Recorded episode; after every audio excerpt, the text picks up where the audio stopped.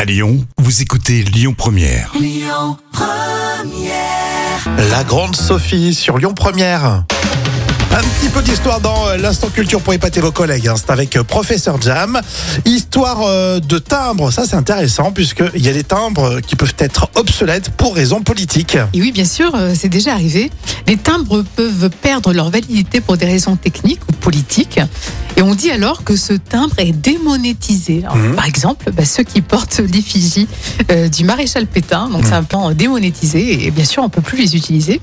Et leur date de- d'invalidité a été fixée au 1er novembre 1944. Euh, retournez à l'expéditeur. D'accord, donc ils l'ont fait rapidement pour le coup. euh. Oui, voilà, Mhm. c'est ça. Mais on peut écrire avec des timbres euh, qui portent une ancienne monnaie Oui, par exemple, aujourd'hui, alors, les conditions d'utilisation des timbres aux anciennes monnaies imposent cependant de respecter le passage euh, au nouveau franc de 1960. Ajouter aussi un complément afin d'atteindre les nouveaux tarifs en vigueur. Ah oui, oui c'est un- compliqué. en gros si t'as un timbre euh, qui est marqué 1 franc, Ah bah oui, euh, les facteurs vont sortir la calculette. bah, complètement, parce que là, euh, franchement, ça fait longtemps. Hein Ils sont forts en maths en fait, euh, les facteurs. ah oui, c'est sûr, les pauvres. de jolies cartes postales avec de jolis timbres à l'effigie de Pompidou, Ah oula, de Pompidou, ça va, ça passe. Ah, on serait plutôt content. hein. bah oui, avec plaisir. Dans les moments cultes de la télé, c'est ce qu'on vous propose dans un instant hein, sur euh, Lyon Première et puis on continue Écoutez votre radio Lyon Première en direct sur l'application Lyon Première, lyonpremière.fr et bien sûr à Lyon sur 90.2 FM et en DAB+.